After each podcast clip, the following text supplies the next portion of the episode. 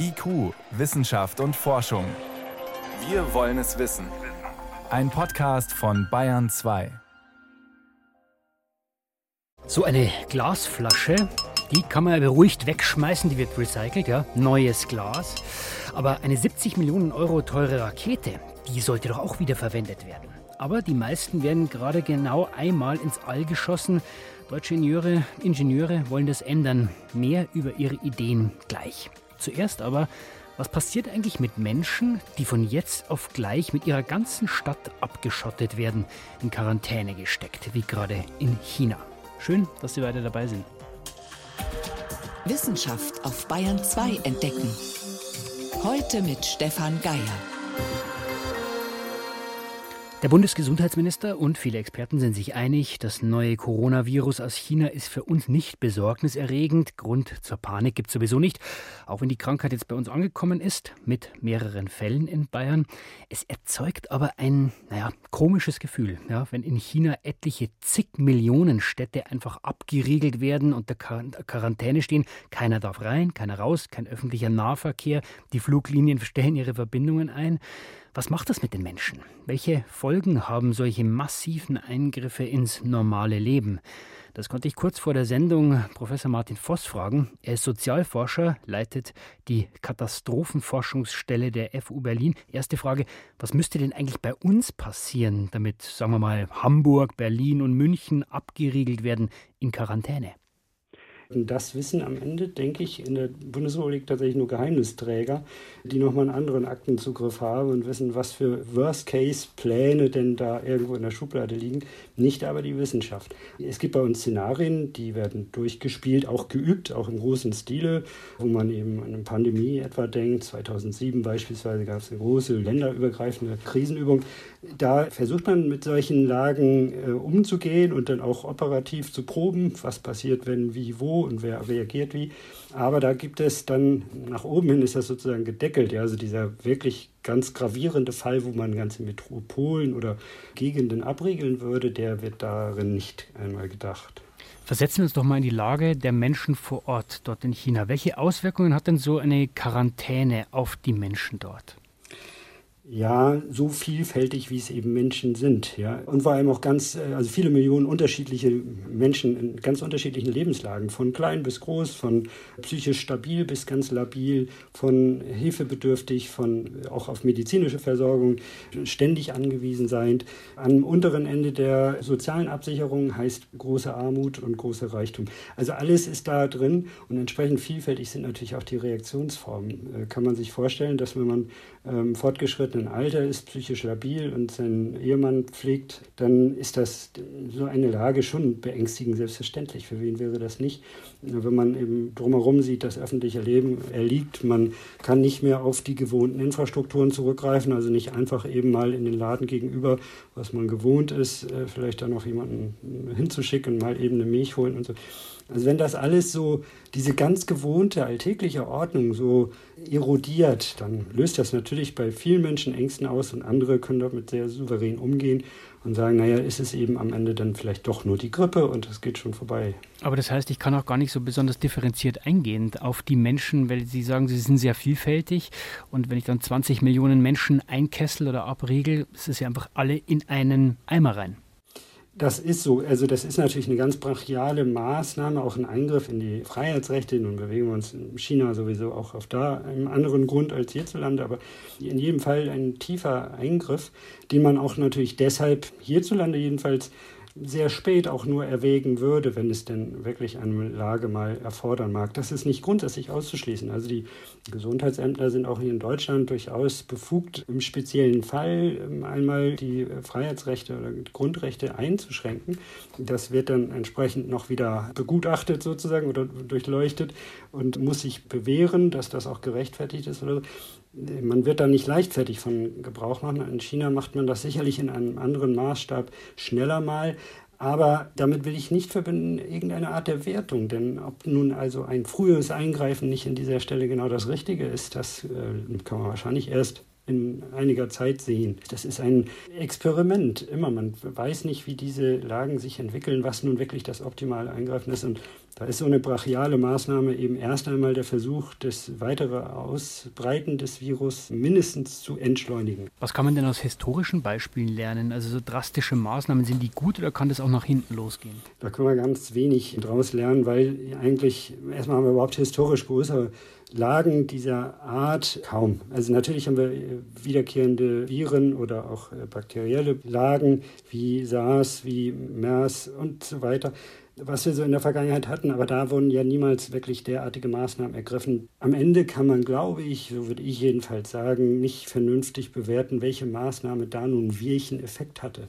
Man kann das nur annehmen, dass es wohl vernünftig ist, sich eben, wenn man etwas Virales mit sich rumdreht oder auf der Straße hat, dass man dann versucht, den Kontakt so weit wie möglich zu minimieren. Jetzt haben wir den Katastrophenschutz auf der einen Seite, da muss es ja oft äh, schnell gehen vielleicht. Und trotzdem, wir wollen ja auch, dass der Staat uns dann schützt, wenn wir es mal auf uns übertragen. Aber solche Quarantänemaßnahmen betreffen dann ja eben auch, Sie haben es angedeutet, sehr schnell unsere Persönlichkeitsrechte, unsere Freiheit. Wie findet man da das richtige Maß? Das, glaube ich, ist in erster Linie tatsächlich eine gesamtgesellschaftliche Aufgabe, sich über dieses richtige Maß zu äh, verständigen. Ehe vorher, genau. Unser Handlungspotenzial liegt vor der Krise. Da können wir agieren. Da können wir miteinander darüber sprechen, ja, mit welchen Maßnahmen müsste man denn wohl in welcher Lage rechnen und sich dann auch damit auseinandersetzen und streiten, meinetwegen auch sagen, ja, das wollen wir so nicht oder so auf keinen Fall. Und dann muss man sagen, naja, aber manchmal muss vielleicht der Gesetzgeber eben doch Maßnahmen ergreifen zum Wohle letztlich des Ganzen, auch über individuelle individuelle Freiheitsrechte sich hinwegsetzen. Aber das müssen wir vor einer Krise diskutieren und das tun wir leider viel zu wenig, kann der Katastrophenforscher da wirklich ohne weiteres so sagen. Wir meiden das darüber nachdenken, was könnte denn wohl mal Schlimmeres auf uns zukommen, solange es eben nicht schon da ist. Wie sehen Sie, Herr Voss, die Rolle der Medien da? Weil auf der einen Seite berichten jetzt alle, allein schon aufgrund dieses Volumens, da könnte man schon den Eindruck bekommen, um Gottes Willen, was passiert da? Auf der anderen Seite versuchen wir natürlich auch zu differenzieren und zu sagen, gibt gerade keinen Grund zur Panik, an der jährlichen Grippe sterben viel mehr Menschen. Wie geht das zusammen? Ja, wie immer bilden natürlich auch die Medien ein weites Spektrum ab. Es ist ja nicht eine Stimme dahinter, sondern von bis. Die einen eben doch eher alarmistisch, die anderen sehr informativ. Würde ich mir auch gar kein pauschales Urteil zutrauen oder abgeben wollen. Es ist sicherlich richtig, so gut es geht, eben darüber zu informieren. Ganz entscheidend sagt man eigentlich immer so als einmal eins der Risikokommunikation, Prozesse in Kontext zu setzen und eben zu sagen, naja, im Vergleich zu jährlichen Grippetoten, die wir haben, äh, im Vergleich zu Verkehrstoten und so weiter, diese Zahlen denken, dann erscheinen die eben doch auch anders. Auf der anderen Seite können natürlich auch die Medien, so wie alle, nicht wissen, wie entwickelt sich denn das, welches Potenzial steckt dann da wirklich dahinter. Also dranbleiben, informieren, der Öffentlichkeit die Möglichkeit geben, sich da wirklich ein aufgeklärtes Bild zu vermitteln. Das ist doch, denke ich, was im Moment, ich finde, ganz gut läuft und was eben auch so sein muss. Und dort versuchen wir natürlich dazu beizutragen hier auf Bayern 2. Welche Folgen haben massive Eingriffe ins normale Leben, wie die Quarantänemaßnahmen in China? Und was können wir hier davon lernen? Das waren Einschätzungen von Professor Martin Voss, Leiter der Katastrophenforschungsstelle an der FU Berlin. Ich danke Ihnen für das Gespräch, Herr Voss. Ich bedanke mich auch.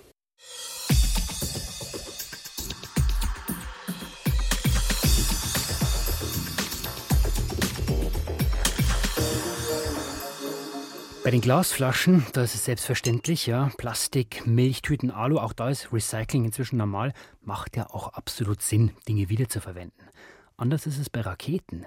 Wenn diese Monster aus Stahl Satelliten oder Raumkapseln ins All schieben, dann kostet so ein Start locker mal 50, 60 oder auch mal 100 Millionen Euro.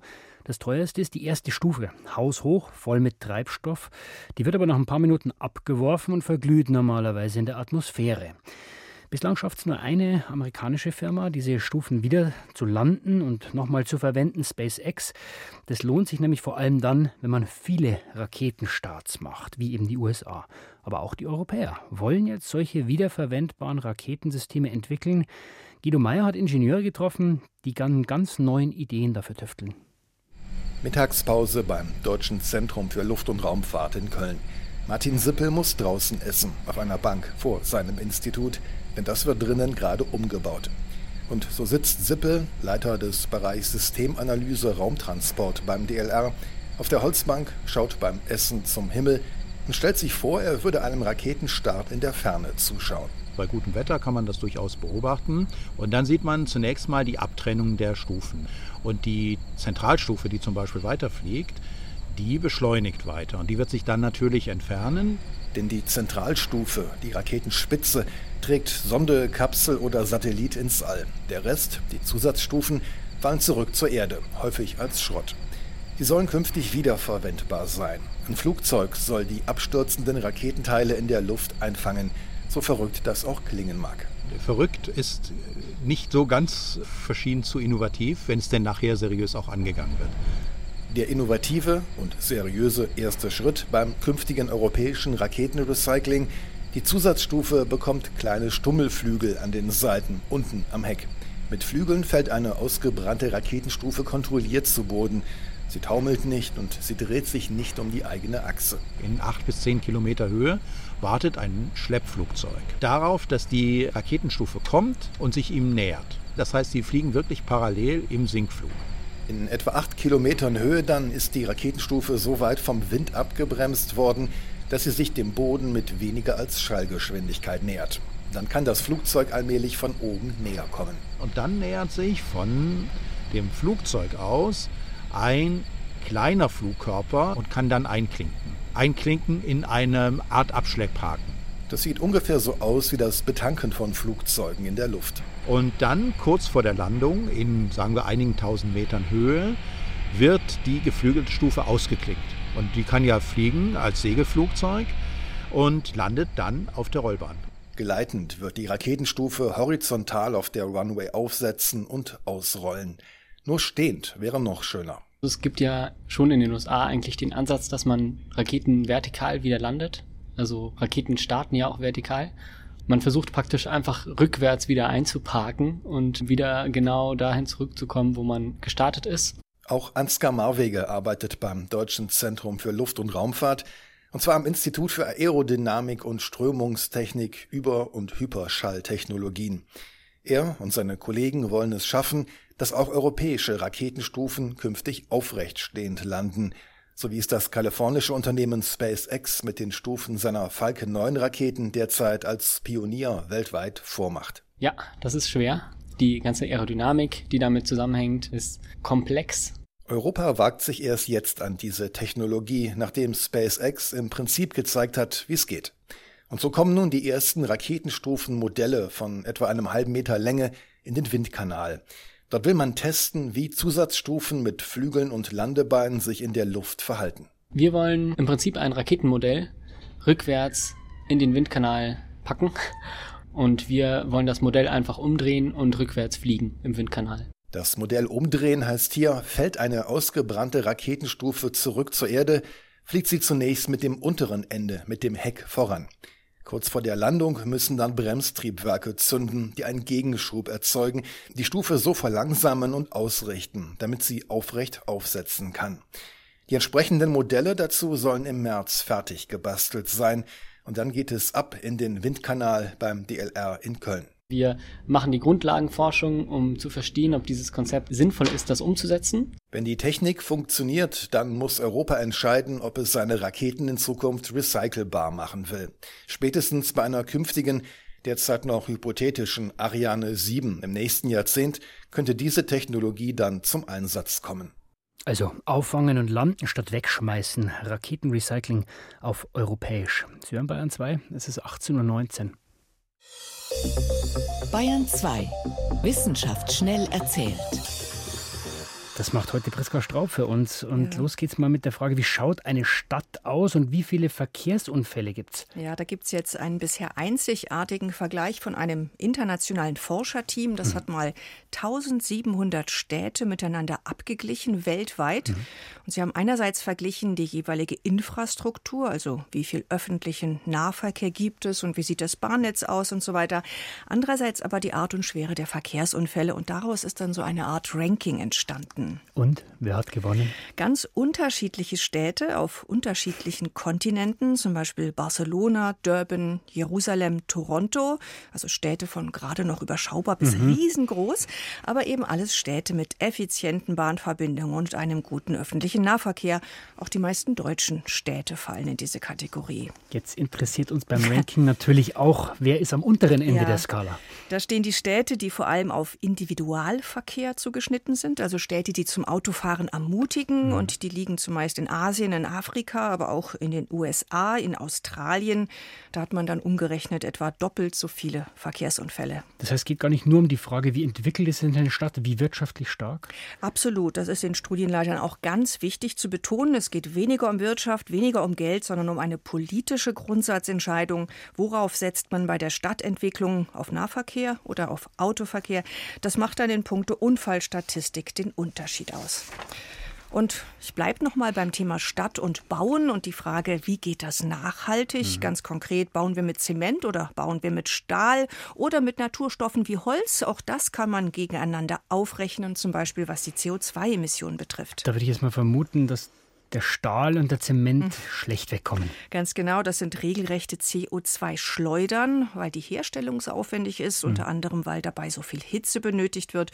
Das hat das Potsdam Institut für Klimafolgenforschung hochgerechnet und die sagen voraus, bis zur Mitte des Jahrhunderts werden die weltweiten Emissionen in Zusammenhang mit diesen beiden Baustoffen rasant ansteigen. Und deswegen haben sie das Potenzial von Bauholz für den Städtebau untersucht. Holz ist ja auch ein idealer CO2-Speicher. Aber auf der anderen Seite hat man ja wahrscheinlich gar nicht die Mengen, die man bräuchte, oder? Das ist natürlich die Frage und auch der Kritikpunkt, aber auch da haben sie wissenschaftliche Modelle entwickelt, um das abzuschätzen, also den möglichen Ertrag von nachhaltig bewirtschafteten Holzplantagen. Und das Ergebnis ist, mit Holz zu bauen, ist ein durchaus realistisches Szenario, wiederum auch nur, wenn das politisch gewünscht ist.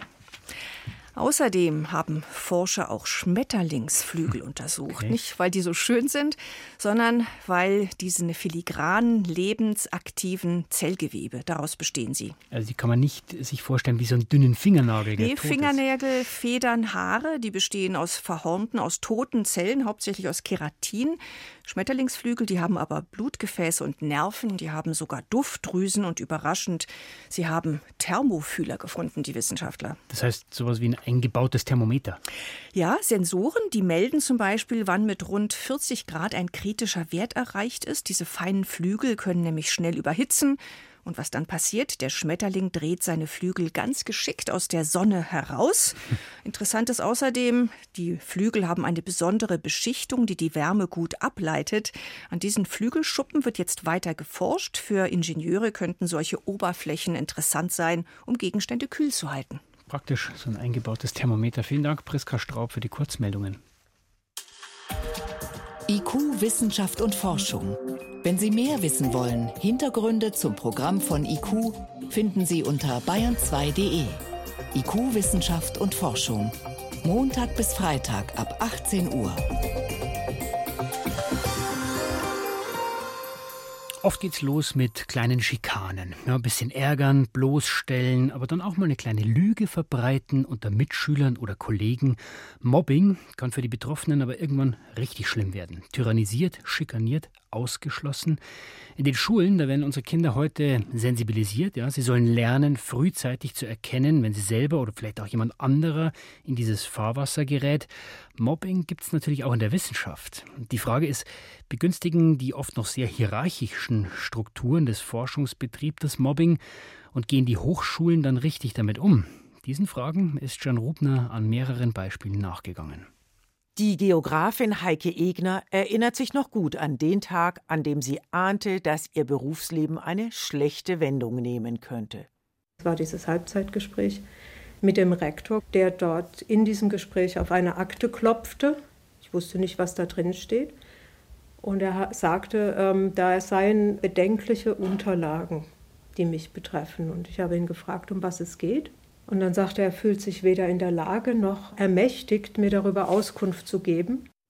Das war im Januar 2018. Egner war damals seit sieben Jahren Professorin an der Universität Klagenfurt.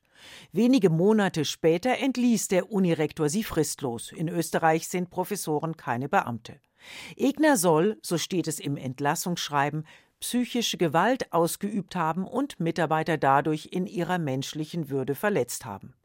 Egner selbst ist immer noch fassungslos. Es gibt keinen Eintrag in der Personalakte, es gibt nichts. Es waren allem Anschein nach Meinungsverschiedenheiten über die Qualität von Forschung, die Heike Egner zum Verhängnis wurden. Die angesehene Wissenschaftlerin, die viel publiziert, hatte eine Postdoc-Assistentin betreut und deren Arbeit als unzureichend bewertet. Die Betroffene beschwerte sich bei der Uni. Zitat Beim Mitarbeitergespräch hat Heike Egner mir signalisiert, dass ich nicht zu Reflexionen fähig bin.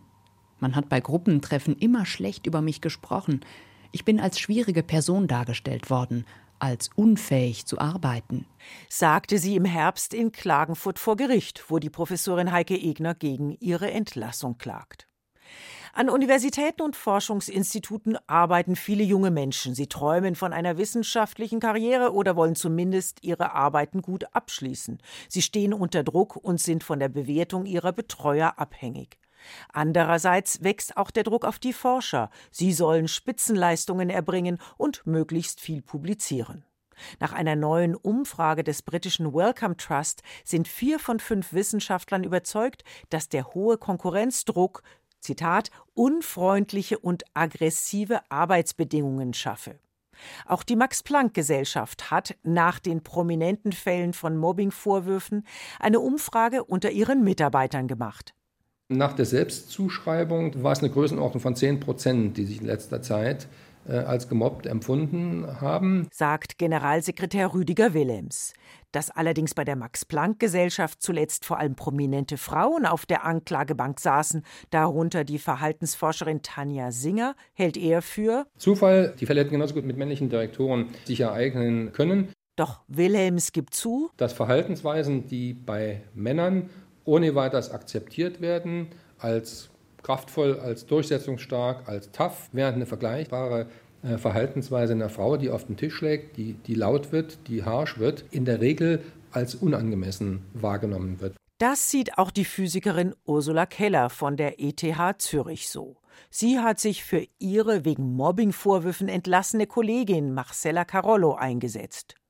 Mit einem männlichen Professor, sagte Keller gegenüber dem Schweizer Magazin Republik, wäre man ganz anders umgegangen. Probleme beim Umgang mit Mobbingvorwürfen sieht der FDP-Bundestagsabgeordnete und Ex-Personalvorstand der Telekom Thomas Sattelberger. Er hat bereits drei Anfragen an die Bundesregierung in dieser Sache gerichtet. Er ist überzeugt, zum Teil gab es in den Forschungseinrichtungen rudimentäre Personalreferate, also diejenigen, die von Professionsseite her in der Verantwortung stehen, äh, Führungskultur zu entwickeln, die gibt es dort eigentlich kaum. Bei der Max-Planck-Gesellschaft bekommen Direktorinnen und Direktoren jetzt Führungsseminare verordnet. Außerdem hat die Forschungsorganisation nach den eigenen Mobbingfällen die Meldewege verbessert und beschäftigt eine hauptamtliche Untersuchungsleiterin, die sich um Fälle von Fehlverhalten kümmert. Die Geografin Heike Egner jedenfalls sieht die Haltung der Hochschulen problematisch. Und ich habe den Verdacht, dass die Universitäten, die ja in die Autonomie entlassen wurden, das fast äh, deuten, als hätten sie auch das Recht, eigene Rechte zu setzen. Ich empfinde das fast als Aushebelung der Rechtsstaatlichkeit. Ob Egner mit ihrer Klage vor dem Klagenfurter Gericht erfolgreich sein wird, ist unsicher. Sie bekommt auch keine Pension und hält sich mit kleinen Forschungsprojekten über Wasser. Zumindest unterstützen Kollegen sie. Im Sommer wird sie eine Gastprofessur in Wien haben. Ihre frühere Mitarbeiterin hat inzwischen eine feste Stelle an der Universität Klagenfurt. Mobbing in der Wissenschaft. Die ganze Recherche von Jan Rubner erscheint auch in der morgigen Ausgabe der Wochenzeitung Die Zeit. Soweit von IQ für heute. Am Mikrofon war Stefan Geier.